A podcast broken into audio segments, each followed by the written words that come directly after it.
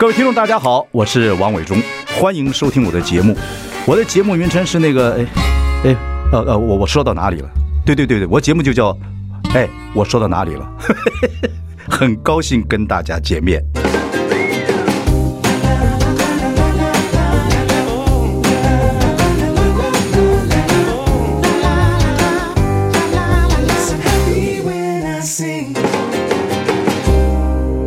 大家好，我是王伟忠，欢迎。哎，我说到哪里了？今天我们请到介大使，因为这个苏俄乌克兰战争已经刚好一周年了，对对，对啊，所以要跟你好好聊一聊。嗯、呃，其实如果关心国际政治的人，最近还看得蛮清楚的很多事情，对不对？对，我觉得是一次很好的这个实体教材啊，大家知道国际多现实啊。对啊，很现实，其实跟帮派打架差不多。嗯、我我我们学国际政治啊，我们叫国际社会是无政府状态。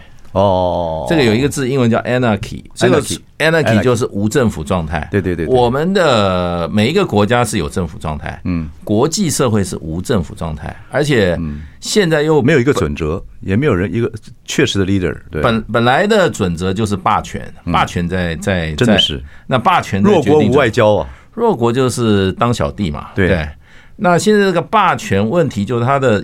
快有两个、三个霸权出来的时候啊，那原来老的霸权制定的这些他的规规哈，那现在受到挑战。嗯，那现在更乱的就是说哈，这个原来的老大，这个这个这个霸主哈，他自己的这个帮规啊，他觉得这规矩设的不好。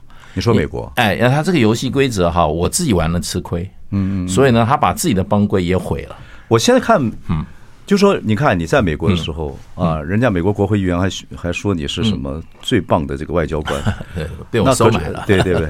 可是最近我看你移美移的很厉害，对啊，我我你对这个啊移美啊，就赖清德说，我其实其实就是说，其实我的中心思想很重很重要，就是我自己的国家利益是是最重要的。那当然，那从我的自己本身的国家利益角度出发，那我来决定谁是朋友，谁是敌人。对。可是现在你看，讲国际政治各方面来讲，现在媒体啊各方面都在讲，其实蛮热闹的。嗯，那当然你们这是有依靠你们的想法，当然还有另外一批人的想法，就说，哎呀，美国怎么做都对，等等等等的各方面来讲，我们就要跟着美国人走，等等等等。美国他他可能他们可能认为这样子对台湾是好的，因因为美国对台湾的政策变了。嗯，那你不可能就是说，美国过去把你当做朋友，现在把你当做一个什么？一个棋子棋子的时候，你还用同样的态度对待他，嗯嗯，那就是我们自己本身有问题啊。我们以前以前从呃老蒋到小蒋各方面下路一路下来，也没有完全听话哎，对不对？我不可能完全听话，对他也不可能完全。现在几乎好像在蔡政府这边好像完全听话，不知道听话。今天今天很今天今天你看今天在这个时空里面，嗯啊这个呃这个王毅在苏俄开会。我们这边的人大就是这么多年来，台湾的外交外交这外交部部长第一次在美国跟美国的这个开关会议等等等，所以这个局势是很非常微妙的一件事情。对，其实就是变化的很快嘛，快很快很快很快。那美国把台湾的角色正在快速变化嘛。美国美国的驻日本大使大概上个礼拜讲了一句话，他说：“我们以前这个美日同盟哈是防守性的，嗯，我们现在的美日同盟已经变成投射性的。”所以美国就就把日本的角色都变了，他明白的讲，那对台湾的角色，他因为他说法不变，做法已经变了。日本已经变成美国萨姆拉，就是变成他的武士，变武士，而且他要日本人去攻击了，要放放呃放日本出山了。我也不想说放什么了。对啊，我看那个日本放日本咬人。澳洲来讲，澳洲的核潜艇可以去住到日本的港口去，这个。都已经到这个地步了，因为因为第一岛链快守不住了，嗯，因为美国的第一岛链从美国来讲，二次大战以后设了三道防线，就是防中俄嘛，嗯，那第一道就是日本、韩国、台湾、菲律宾，然后延伸到这个甚至澳洲了，对对对对。那第二岛链也是延伸下来，从这个主要是这个这个有一个中途岛啊。然后再到关岛，再到澳洲，第三岛链就是夏威夷了。对，三道，它第一道现在问题就是说，中国大陆的军事的打击力量、投射力量啊大，太快了。嗯，快了，他就他发觉第一岛链，因为美国的美国的战略是很简单，要打仗，小弟先上，先上。嗯，哎，小弟打不过，再来打打打打他的。呃，中地，中地，然后大地，大地，然后才是 才是美国。小弟先上，小弟先上，对，再来是弱头，哎，弱头完之后再是头目，头目，头目，黑社会这个，对。对，山口组的方式来讲，对，而且是这个就是说美美军是不能死一兵一卒的，美国不能卷入，对对对对对对。那美国修理的国家通常都是排名大概差不多世界排名要六十名以下，哦哦哦，那你说跟那些大国的话，他绝对不跟你冲突，对。不过美国你可以看得出来，如果说这个丛林法则来讲，嗯，美国这个就是我们用帮派来讲，这帮派老大来讲很焦虑，非常焦虑，非常焦虑。你看他的动作各方面来讲，你看这个布林肯，那这个这个这，我觉得这个国务卿啊，我们当然你们是专家了，我们看了，所以很多人关心国际政治都在看国际政治。我喜欢从别的角度来看，各方面来看看我们自己啊朋友聊天的一些方面。我们今天聊天，可是我看布林顿那个气势啊，跟那个眼神呢，没有大国国务卿的样子。好像有点小小的畏缩，这是我自己感觉。对对对，我们看表演的人，他讲话，他比如说他最近讲那个话，他说这个呃，我们有小有情报显示，呃呃，这这公中国考虑用致命性武器去支援这个对是苏俄。他这个“考虑”这两个字，你看原文没有？他 verb 他动词是用什么？consider 还是什么？consider 还是什么？这个很奇怪。对对，什么叫考虑？人家脑袋瓜里面想的事情，他也能够猜测出来。这个就就所以他老是看着说，我觉得你要作弊。老师，我没有这个意图，你有，我认为你考虑要作弊，我要记你过。对。啊，这个就是这个就是，嗯，我们不要把美国看得太太伟大、太高尚伟大。嗯，美国是这样，美国人就是说会是绅士淑女啊，可是就是说在他那个游戏规则对他有利的时候，否则他他非常暴怒起来，他那个绅士淑女，他那个 fact 的那个 gentleman lady and gentleman 那个灯拿掉之后，很残忍的。很残忍，对对，欧洲的其他血统也是残忍的一面。呃，Anglo-Saxon 更更更，他还有一个就是说，他他会他会怎么讲呢？完全用丛林法则跟你玩。嗯，这丛林法则包括欺骗，包括造谣，嗯，包括抹黑，这通通包括。嗯，那这个因为这个到丛林以后就是适适者生存，对对对，生存是最高法则。嗯，然后击败。在这一场恶斗里面，我胜出，把别人把敌人打败，这是唯一的道德。所以，唯一的道德就是我把你打败，其他都不是道德。他现在没什么道理，就是他可以，比如说古巴危机的时候，他觉得你们苏俄要在古巴放飞弹，所以我就要干你古巴。嗯。可是现在他他看这个苏俄，苏俄觉得乌克兰这边，尤其波兰已经有放飞弹了。嗯。那乌克兰如果进入北约，就等于在边境非常危险了。他不管。嗯。啊，那他我不管你苏俄怎么样，对对，好像美国人讲话已经不讲道理了。跟你这个，跟我们小时候认识美美国人，哎，哦，呃，虽然有 cowboy 精神，但是有点点讲点道理啊，都没有这条。我们小时候碰到美国人，美国人都是都是温文和温文合理，没有，因为他掌握绝对优势啊，而且距离距离差太差太远了嘛，对，所以他这个服了冰激凌你就开心不得了。嗯，对对对，而且都听他的话，他有什么？他现在越接近，你没有挑战他嘛？对，你要是你要跟美国人，你要做一个挑战的对手的时候，你就知道美国人不是那么好惹的。对对对对，他说跟你有距离。啊，距离是美感，越来越接近的时候，OK，他就把你当敌手了，competitor 了，那是非常非常残酷的。对对对，他们对自己人下手也不也不轻啊，是哈，也不轻哈，血液里面是这样子。呃，这个民族基本上是好战的。对，Anglo-Saxon，他们叫英国人哈，他们很喜欢用一个字是 bloody，对 bloody，他们很喜欢 bloody 的 bloody cool，对 bloody，然后呢，他们还喜欢一个 looking for a good fight。哦，所以你看他们这个打拳击的时候，以前说不带拳不带拳套的时候啊，就是要打得头破血流。他们决斗也是真的走十步真的开枪啊。对，所以所以我们老中就是讲，不是我们老中太成熟，太成熟。我们有三千年的文明。对对对对。你知道有人发觉英国在一千年前英文三岛发现食人族啊？对呀，你就你就发现他的文明的程度，英国北边还是有 Viking。Viking 维京血统也有啊，他他的文明程度跟我们中国中华文明啊差距很大。对啊，你如果说从欧洲文明，欧洲是罗马文明，罗马文明也本来就已经很残酷啊。对对，残酷。那人杀戮啊，人兽斗啊。对对对对。然后永远是阶级的，市民跟市民，市民以外非市民在奴隶，都分得清清楚楚的。所以你看这次。这个王毅在那边在慕尼黑会议讲话，已经算是非常有点有点态度了。但是还是讲话还是曲了拐弯的嘛，还不是很明显的，已经很明显了。但是还是没有没有那么，实际上说他已经很我们中国人常常中国人常常让美西方人误会，就变成哈，我们太谦虚，语义不详。语义不详，语义不详。你该生气的时候，你又讲的又又笑笑的，对对对，哦、那就不对了。对，哎，翻脸的时候已经有点 tough 了，有一点 tough。我觉得就是说，中国人要走出自己的中国的思维范围哈，到国际社会去斗争啊，嗯嗯嗯，那会比较让人家抓得清楚你的想法。对，否则就觉得你很不知道在玩什么游戏。呃，要不然他觉得你就是好吃好欺负啊，会吗？可是另另外一段讲法就是，以前在以前的美国人来讲，看老中都是就很很阴暗的，就讲话不直接讲。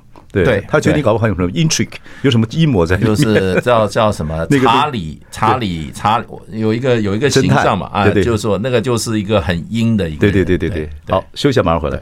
I like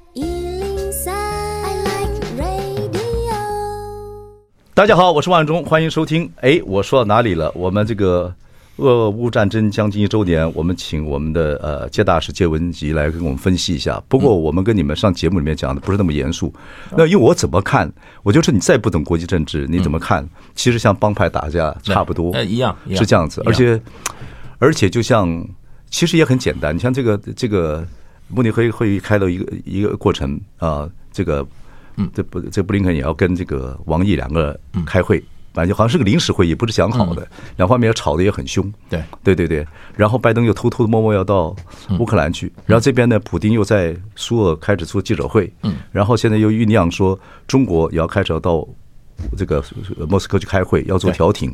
那美国就很焦虑。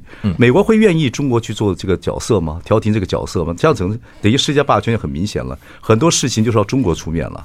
美国是不愿意。美国只希望中国在这一场这个俄乌战争中哈，被美国的这个哈想法哈，把它定位成一个哈跟俄罗斯相等的一个邪恶邪恶帝国，邪恶轴心，哎，邪恶轴心。那不过我觉得这一次大陆来讲是比较跳出中国人传统思维，所以他你认为大陆现在这种战略的耐心是有的？我觉得大陆这一次已经跳到俄乌战争里面去了。对，这次是主动往里跳。他这有点看，如果他真的去莫斯科去做这个事情，有点公亲变世主哎。呃，是有风险，可是我觉得等了一年以后哈，不动不行。呃，这一年以后，我觉得基本上啊，他也要看时机，我觉得比较成熟了。嗯。为什么？第一个，中国大陆始终跟俄罗斯、跟乌克兰都保持良好关系。对对对对对，包括乌克兰哦。他就在慕尼黑不是跟乌克兰大使开会？这是很了不起的外交成就。对，那乌克兰没有跟中国大陆翻脸，没有恶言相向过。你从这场战争打到现在，从泽伦泽泽泽伦斯基到他下面人对中国大陆恶言相向，几乎找不到。乌克兰跟中国我们很清楚啊，我们在北京都知道那个关系，两边的人民来往很很频繁的。非常频繁，而且有几千个呃乌克兰的专家在中国的军工业做事啊。布林肯这边讲说，哎，呃，这个你们大家全世界要注意看哦，呃，中国考虑协助这个说要用毁灭性武器，那这边的话，人家还跟。中国大使还跟人家开会，中国的对不对？还跟大人家大使开乌克兰开会，本来很微妙啊。本来战争跟外交就要走两条路的啊。OK，战争是你死我活的，可是外交的管道要用理性在处理，不能随便签哦。啊，这个要看的比较远。我觉得乌克兰基本上。一直对中国大陆是有期待的，嗯嗯，哎，不管是战争中或者说战后，嗯嗯嗯，啊，长远之计，我觉得乌克兰也很珍视跟大陆这个很难得的关系啊。那中国大陆其实一开始，其他的欧洲国家就叫中国大陆进来，说你来调停，对，但时机不不对嘛，对不对？时机不对，因为那个时候大陆就讲啊，什么乱七八糟的事，通通不对。嗯，那第一个你要调停，第一个你要。打仗打架的两边，你都要能够要说得上话，嗯，而且这两个要来请你，而且两边干的差不多了，已经有点累了，还 有点出来调停，否则会被干在里面。而且两边都要请你啊，要不然你请我出来，你们继续打，我在那种难看难看。然后欧洲人当时一开始打的就找就找过大陆，找过找过大陆，大陆就讲说，我现在来加入，来我来调停，你们一直供武器。你们这什么意思？对对对，你如果停止提供武器的话，我搞不好可以进来。对，那你们现在一方面在那边触打，要我来这边促谈，嗯，那不是很矛盾吗？嗯，可是我是觉得，如果从战略我的这个揣测啦，或者用我的想法啊，我觉得中国大陆在俄乌战争基本上如果躺进去的话，哈，那么事实上它可以影响目前的世界格局，也就是中俄。美、欧当然四者。当然，如果他扮演的比较好的角色的话，他可以争取到俄中国大陆把国际地位，还有一个他可以争取到欧洲，那把美国跟欧洲的线对。切下去，欧洲对美国应该已经有有有点不安了嘛。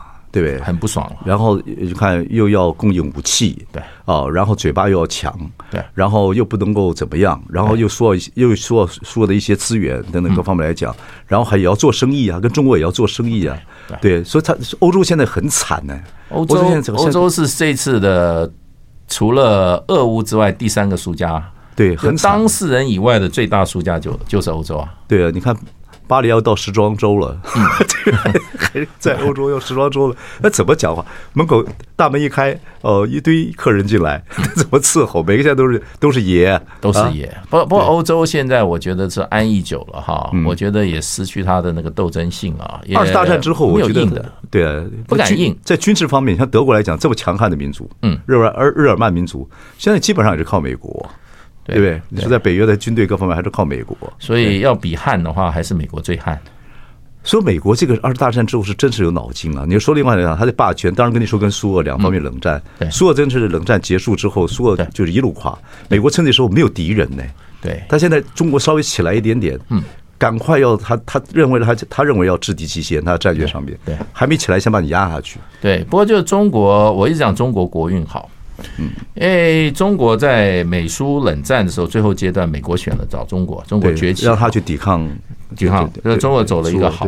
可是到到差不多到这个呃小布希的时候，美国就已经发觉不对了。嗯。中国起来太快了，嗯啊，那可能是未来的最大敌人，嗯，就准备动手了，嗯，那时候已经在南海已经军军机擦撞了，九幺幺了，哎，九幺，结果九幺一这个事情，美国的整个国家方向一转以后，中国大陆成功争取将近两二个二十年，二十年崛起，二十年就在这个机会快速崛起，然后呢？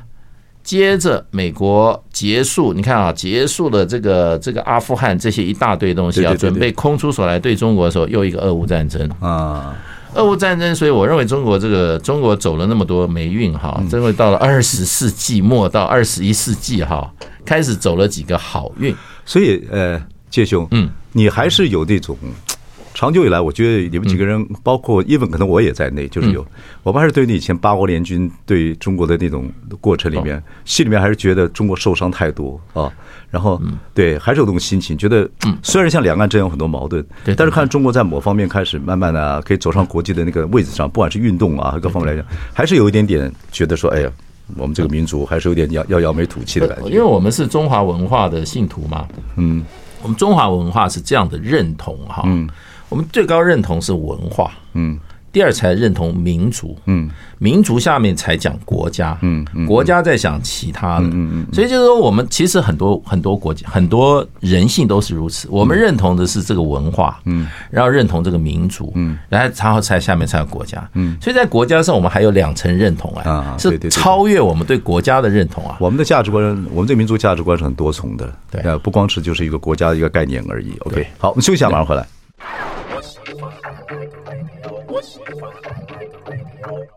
大家好，我是万忠，欢迎收听。哎，我说到哪里了？呃，这个苏俄乌克兰战争快一周年，我们今天请谢大使来聊聊天啊。我们聊很多多项，呃，就下下班时间嘛，哈。虽然没有你们演的那么严肃，但是我们可以谈到一些话题。可是我觉得最近，我说王毅在也在慕尼黑一直在讲啊，还有中国方面这些外交官也在讲说，一定要避免核战。嗯啊，他这话是讲给。是讲给谁听的？讲给苏俄还是讲给美国听的？还是怎么样的状态？我讲两者都都讲了。对，苏俄的民族个性是是非常强烈的，非常强烈，而且说他是会不会兔子急了也老鹰，老羊发怒也拼命啊？我跟你讲，我我在英国外交部，我们很多长官同仁啊，有些前辈啊，有通晓俄国事务的，跟俄国俄罗斯也做了长期的接触的哈。就直接跟我讲说，真的担心。他说，以他对跟俄罗斯人接触这么多年的经验，他觉得普丁真的到那个时候，他就会用核武的。这个话哦，当初只有毛泽东讲过，可以在原子废墟上建立我的共产天堂，讲过这种狠话。但是说说哎，他那个那个当时剪接的那个普京骑的是马，但是他妈看那个剪接起来他骑个熊，我靠，那个个性，真真的能打核核子战争？全世界这么多国家，俄罗斯是一千七百万平方公里的土地啊，对。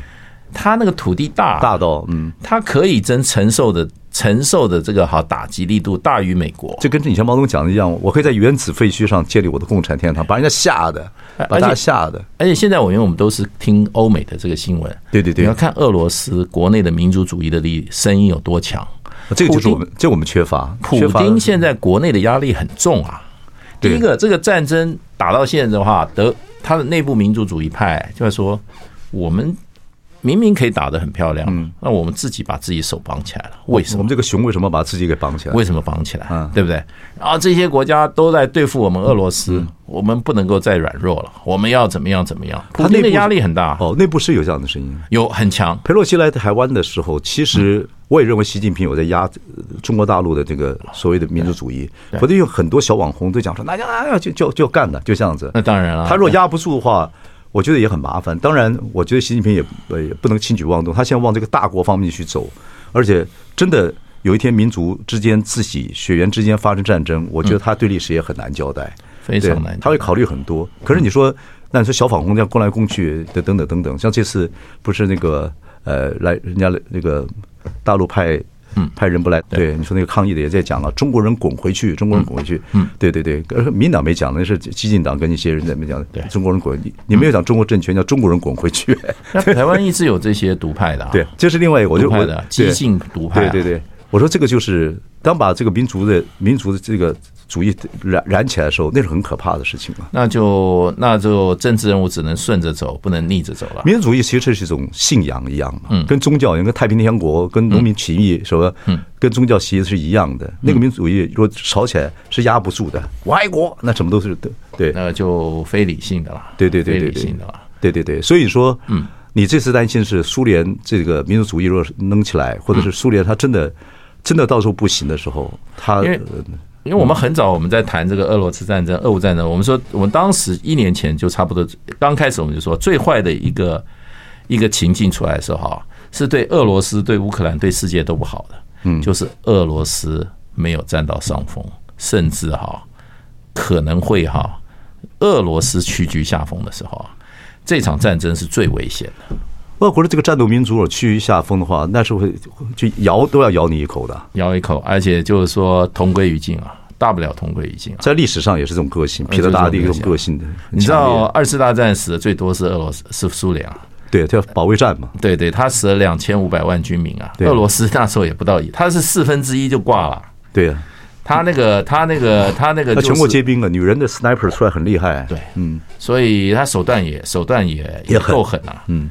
那为了生存，他什么都做得出来啊！所以我是觉得，俄罗斯就是说，他现在昨天嘛，他昨天普丁说我恢复核子核子试爆，核子试爆事实上是国际条约禁止了。他现在是跟美国签这个，他说要暂停嘛，对，他要恢复核子试爆，这是透的突发讯息啊！对，突发讯息，这就是一个前兆，也就是还有下一步，因为这个升级不会立刻升。他就是说我核子试爆，我先告诉你了，我这个讯息已经出来了。嗯，我认为这个讯息基本上对这个战情是好的，因为大家会冷静一点，大家要冷静了。嗯嗯。那中国大陆，我觉得就是说，我觉得如果说我的研判是往这个方向的话，就是中国大陆要在俄乌战争扮演一个角色了。对对对对。那这个里面就是一个，所以对中国来讲，王毅讲这话也就意有所指，就是大家不要乱闹。说说，就我们对苏俄的了解，他可能会怎么样？等等，应该是已经有，应该是已经有掌握有这样的足够的消息。可是你说双方面，他也有，他也警告美国，美国不太会。动动核武吧？美国这场战争纯粹就是在那边哈送煽风点火，嗯，然后呢，怎么讲呢？趁火打劫。你讲好像媒婆在那边 煽风点火，因为盎格鲁撒克森民族的最大的，他们过去讲说我们这个大英帝国怎么建立的，就四个字，叫什么？分而治之。它英文叫 divide and rule。嗯，他一定要把你分起来。你今天这些国家都联合的不行，要把你打打散。同一个国家。同一个国家，像印度的话，还是 divide and rule，就像以前他必须要什么南越、北越或台还台湾、中国大陆等等各方面用这样的方式。然后你说长久以来的台湾要搞出国民党跟民进党，你说长久以来，雅克沙民族在一轮三岛的时候，他们他们自己讲他们的法宝就是 divide and rule，或者整个在做殖民主义的时候，他就用这套方法，以夷制夷啊什么等等等，对不对？以夷制夷，而且呢。他挑他挑起他的次要敌人去打他的主要敌人，嗯，他他最后出马，嗯，完全不行了他才出马，嗯，所以这套就是简单好用，嗯嗯，到现在还在用，而且 work 啊，主要是 work，他他也尝到这样子的甜头，尝到这样还好，而且这个俄罗斯是跟那个乌克兰战争就是这样子。对对不对？就是被被挑起来。你说冷战结束以后，苏联的华沙组织解体以后，对北约有的是什么？北约当时那个 George Kennan 就是很美国很有名的这种这个这个这个战略家，冷战的这个哈这个美方的建筑师。嗯，他一看北约没有北约没有把它解散，他说完了，迟早出大事。对，独大了嘛，独大了。那你没有错，北约事实上今天就造成了一路往东走，往东走，而且会造成。核子战争在世界上有可能发生，这就是北约存在的最后的一个意义啊，一个效果嘛。嗯嗯嗯。那可是要不要玩到核子战争？我觉得到这个到了一个很多事情，就是说你到了一个拐点以后，性质就变了。嗯。那我是觉得这种这种事情的话，我觉得如果现在现在王毅说我要穿梭在北京呃呃莫斯科跟这个哈基辅之间的话，欧洲人心里面会非常非常的支持。德国、法国非常支持，因为这个核子战争一定发展在欧洲哈，不会打到亚洲来。欧洲人一辈子没想到，当年嗯啊去圆明园抢劫的这个对象，现在回来要帮助欧洲不要发生核子战争，不要有战争的持续感，是靠这个东方联合中国人。所以 想都想都没想到。所以其实其实就是说，世界各民族的历史来讲的话，像中国这种老民族哈。居然有这种哈回春再生能力哈，嗯，在历史上也不见 也不多见呐。本来本来十九世纪真的没有挂了，古老文明都差不多了，都挂了，古老文明都差不多了。对啊，你说那种人口极多的那个老国家，就印度跟中国等等，其他都是早更替多少次了。对，那接居然曼帝国也没有了。对啊，居然现在要回过头来变成世界的这个哈权力的一个对分布的决定者，接大使啊。感觉上脸上出现光了，你看我们的民族回春了。因为我现在是在民族跟文化的角度来讲，了解。好，马上回来啊。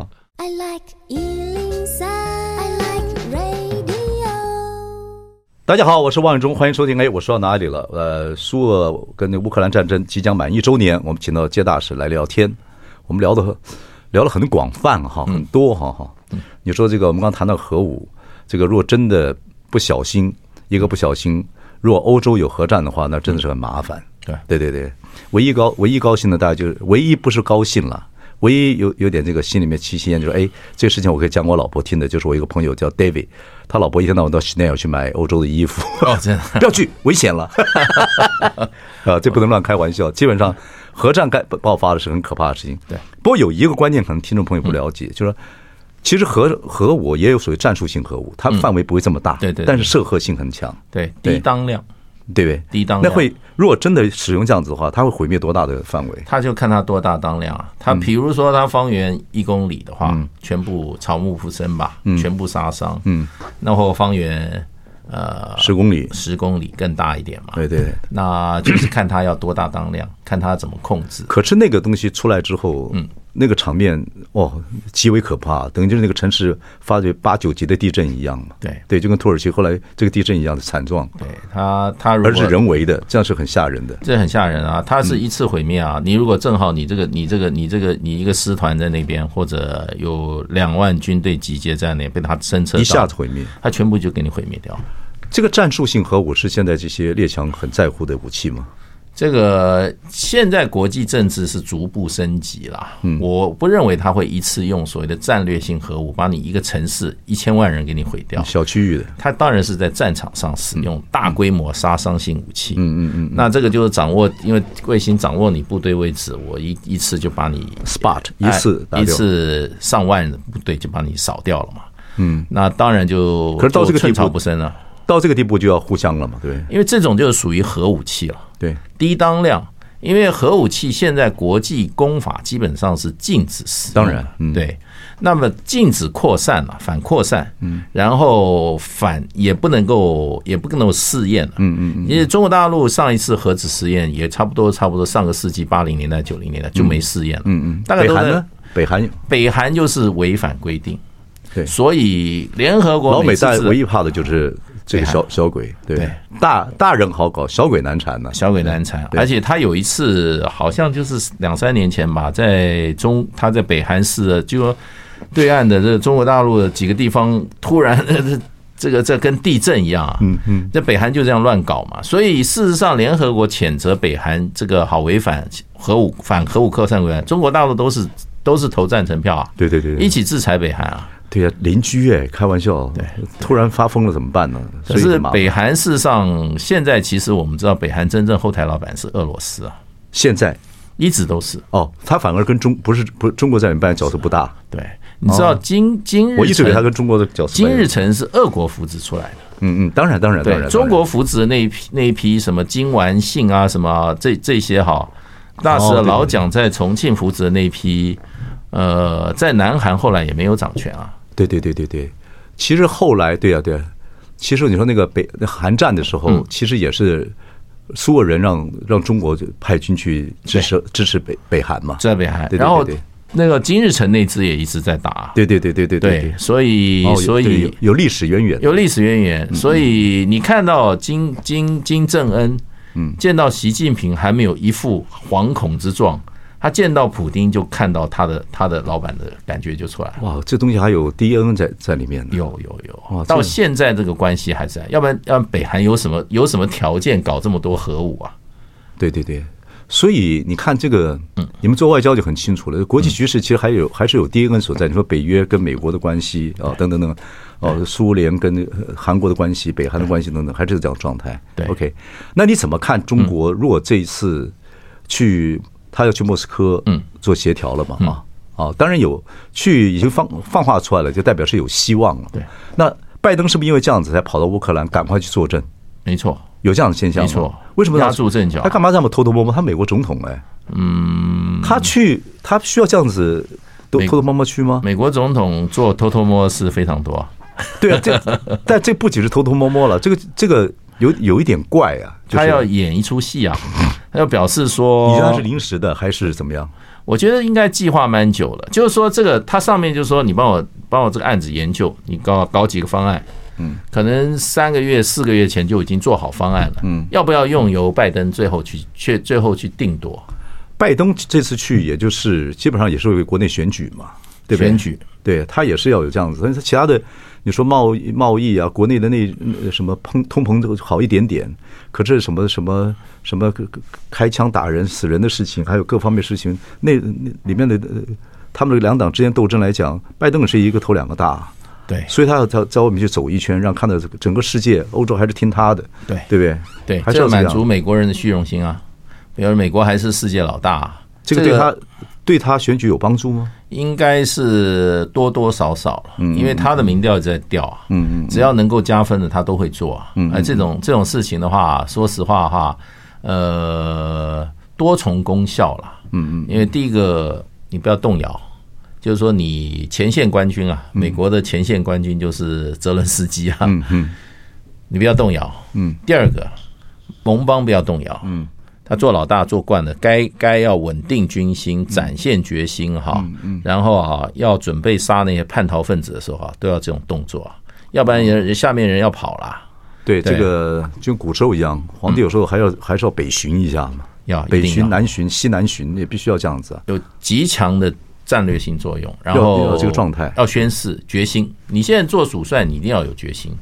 你一一动摇，下面再一猜测的话，你这个整个这样垮垮下来是兵败如山倒啊！哇靠！我看你们外交，嗯，你们这种做外交官的或做国际局势外交工作的，我看大家也是假来假去，高来高去啊。就是我们就欧洲现在对美国应该有很多方面应该有很很多 complain 了，但是大家还是维持一个这个呃，就说要翻脸要找机会翻啊。要找时机啊，不能每天跟着情绪走啊。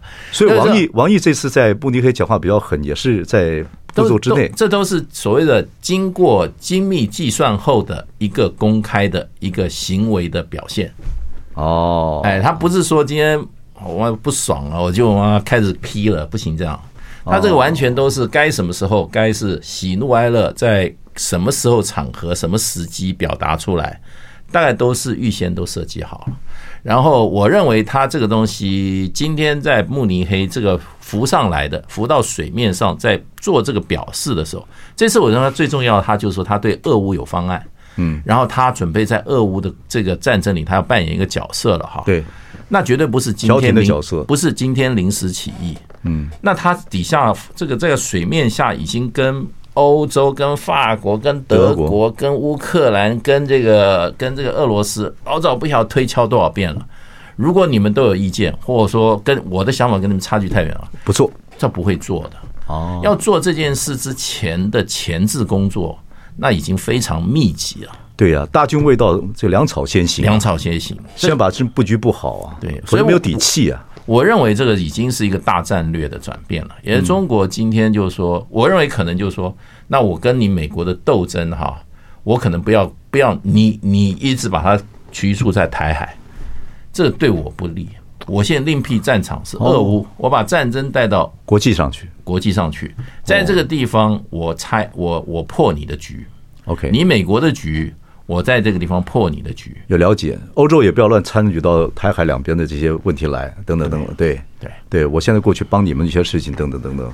所以我就说，把格局拉大，四个角嘛，世界上就是四个大权力：中美、俄、欧。嗯，那么他这样一做的话，美国是孤立了。美国本来跟欧洲之间都有点问题了。嗯，那中俄之间是没有问题的。那我今天就反正我就我就把这个欧洲也拉进来。我觉得最大的战略的。目标应该是从把欧洲从这个美国的这个哈魔爪里面哈拉出来，然后某种程度可能也是救出来，因为欧洲人现在已经怎么讲，已经啊呃软弱无能到一个程度了。其实也就是德国、法国、意大利，差不多也就这样，也差不多就这样子而已啊。可是他们就缺乏勇气啊。人人家现在现在美国好多人就说也没有力，也没有力量，还是听还是听老美的嘛，完全被老美吃的死死的。可是现在中国的力量就说我进来了。嗯，你看我来帮你们做你们做不到的事啊！我觉得德国、法国他们也也希望能够政经分离了，也希望，要不然还是要活命嘛，还是要还是要生活吧，还是不要一天到晚被这个美国所卡卡住嘛。因为美国这美国这次真的是伤到他们了，以前就是说还尊严上伤一伤无所谓啊，对啊，这次伤到他的骨了，伤到德法的骨了。嗯，好好，我们休息一下，马上回来。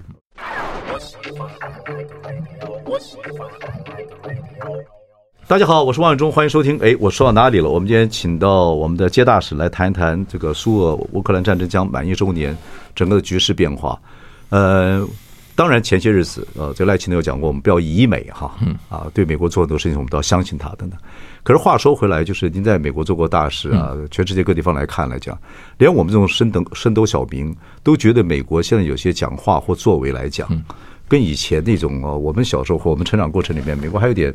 世界的警察啊，人还可以做很多很多，在自由世界里面扮演某些角色啊，讲话还有很多分量。然后他的整个的政治啊、经济啊、国际观来讲等等等，还有像一个社会一个一个一个一个 boss boss，一个就是其实有他的有他的一些作为。这几年看，尤其在这些这个美国川普也好，或者拜登的小跑步也好啊，等等等等，干嘛来讲，好像有失大国风范的。对，尤其讲话是说。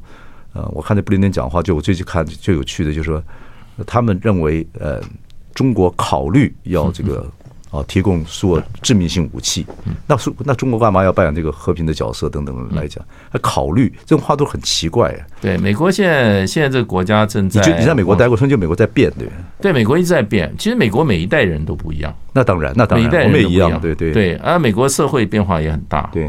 那美国的政治也变化很大，所以如果说我们说，哎，美国是我认定他是九零年代的美国人，那现在跟二零二零年代美国人是完全不一样。嗯嗯。那九零年代的美国人跟台湾的关系，跟二零二零年代跟美台湾的关系完全不一样。对啊。九零年代是有利于台湾的，我们我们当然说大家好朋友。嗯。你现在是基本上是绝对是对台湾是一个毒药，嗯，而且是剧毒。他因为他要把你送到战场上，台湾很多人也不这样，还不这样认为啊。可是我我们就要切断，我们要切断，我不能说这个人过去是是属于这样子的，那今天他所有行为都已经跟他以前不同了，我们还要把他当同一个人，同一个方法对待，嗯嗯，那是不切实际的。对呀，他现在是有害的，过去是有利的，我们为什么把我们为什么要疑他？对，我们要我们为什么要质疑他？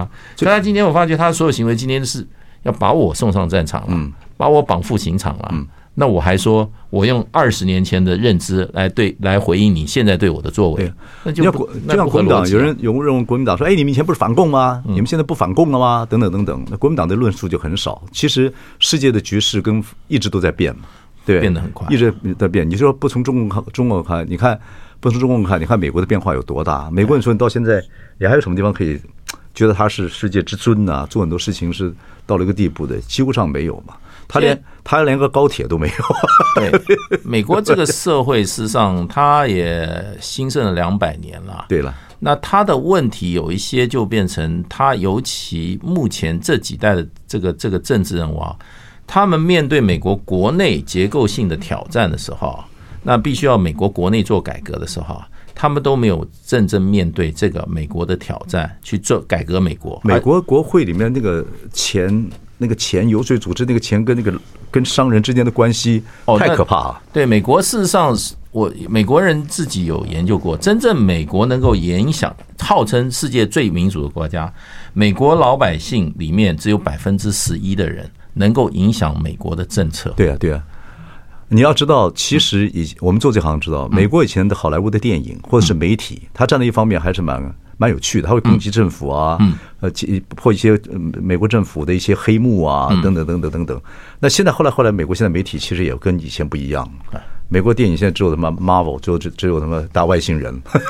他现在他现在是自我麻醉啊。对他以前还哎用好莱坞文化，有时候批评政府啊，什么战争后面的黑暗呐。那媒体有些还蛮凶悍的等等。现在现在我看也也很少了。其实符合人性。他发觉自己不行的时候啊，嗯，他反而他的自信心不够强的时候啊。他就更不能检讨自己，就护犊子，开始护护犊子，护犊子。然后他希望听到好话，对对对，他就希望好话，然后觉得别人那个是恶意攻击，嗯，所以他如果说自信心强的时候，别人对他的攻击，他说，哎，这可能善意批评，这也是社会心理学来讲，美国现在正是不太能够接受外界外界批评的时候，对，啊，大部分都在增强自己信心，嗯嗯，那问题他的国力从数字上来看。美国二十五兆的 GDP，中国已经十八兆了。对呀，你现在看啊，美国的那个影集里面，不管是那个 Yellowstone，嗯。啊，那个那个电影集，或者 HBO 的这讲继承者，嗯。啊，嗯，你看都在讲美国大企业之间他们自己自己孩子自己家族的斗争，你就看你就看出美国人其实到了一个名利到了一个地步的时候，要争权夺利，那个残方法要比东方民族残忍很多很多。呃，非常残忍，非常。韩国戏、韩国电影是这样子拍，可是东方民族还是不太一样。美国的那种大企业之间的斗争，美国会拿枪拿刀的，对，拿刀拿枪，对啊，对啊。台湾企业也有了，不那个。我我是觉得以战斗性来讲的话，大概全世界战斗性最强是美国，很凶悍的，非常凶悍。美国小孩子，美国小孩子男生天天要练肌肉，为什么？因为他从小他肌肉不够强的话，他就是被霸凌对象。对对对对对，学校里面非常非常这个弱肉强食啊，必须要他必须要面对这个问题啊。对，因为霸凌在学校里面是正常的，正常。我们台台湾可能会觉得小孩子爸妈爸妈就要出面了，嗯，美国是正常。我们小学眷村也是霸凌正常的，正常正常的，你就你就必须要想办法抵回去啊。对啊，你不可能躲嘛，你躲你躲一天就躲不了两天嘛。就咬咬要干架，只能讲。我觉得美国比眷村的更更更有更有战斗性哦。美国的 美国的社会是极具战斗性的，极具极具。然后美国人又好讼，嗯，他好好讼，好打官司。哦，好送，哎，这个他打官司不丢脸呢。他不怕，我们是，我们是一打官司就进得衙门就开始脸红啊，干嘛的？他们打官司，夫妻马上一打官司就就是当场翻脸，当场翻脸。对，那个事业伙伴马上就翻脸。很现实的民族，结婚之前结婚前协定，婚后协定。我们结婚之前，老婆说：“那你我们签个协定吧。”那那就没了。你你我不知道，你老婆个性好，我老婆个性好。哇，是啊是啊，你慢慢来看，就看到美国，嗯，我们这样像隔山来看这个事情，美国的衰弱已经进入皮相了嘛？嗯、对，它焦虑，它是一个衰落过程。而且总统这也是够够老了啊。对，大家都开始保守，找一些比较老的人在那边在那边执政，也缺乏了一些什么样的东西。他政治也被少数垄断啊。对对对，你看，你看民主政治哪有说爸爸干完儿子又干的？对对，你说布布希时代，对，先生干完太太干，总统干完要怎么样？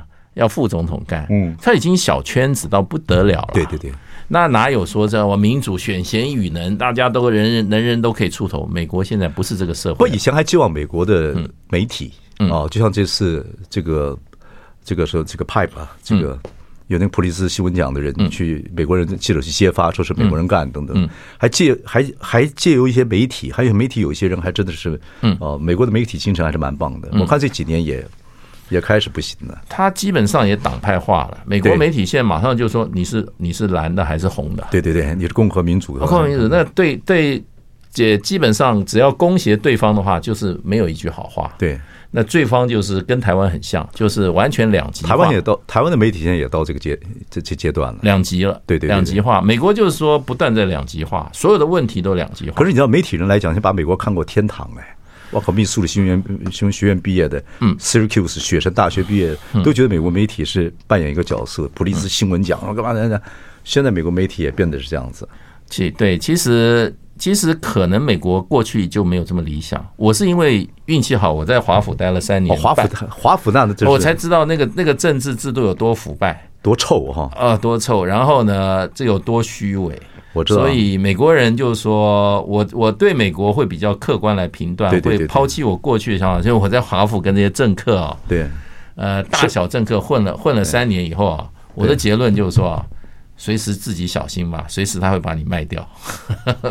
台湾现在就是要被卖掉了。了解了，说台湾的媒体人也好，老百姓也好，啊，听众朋友好，观众朋友好，要知道你要小心政客，小心政政客就在你身边啊。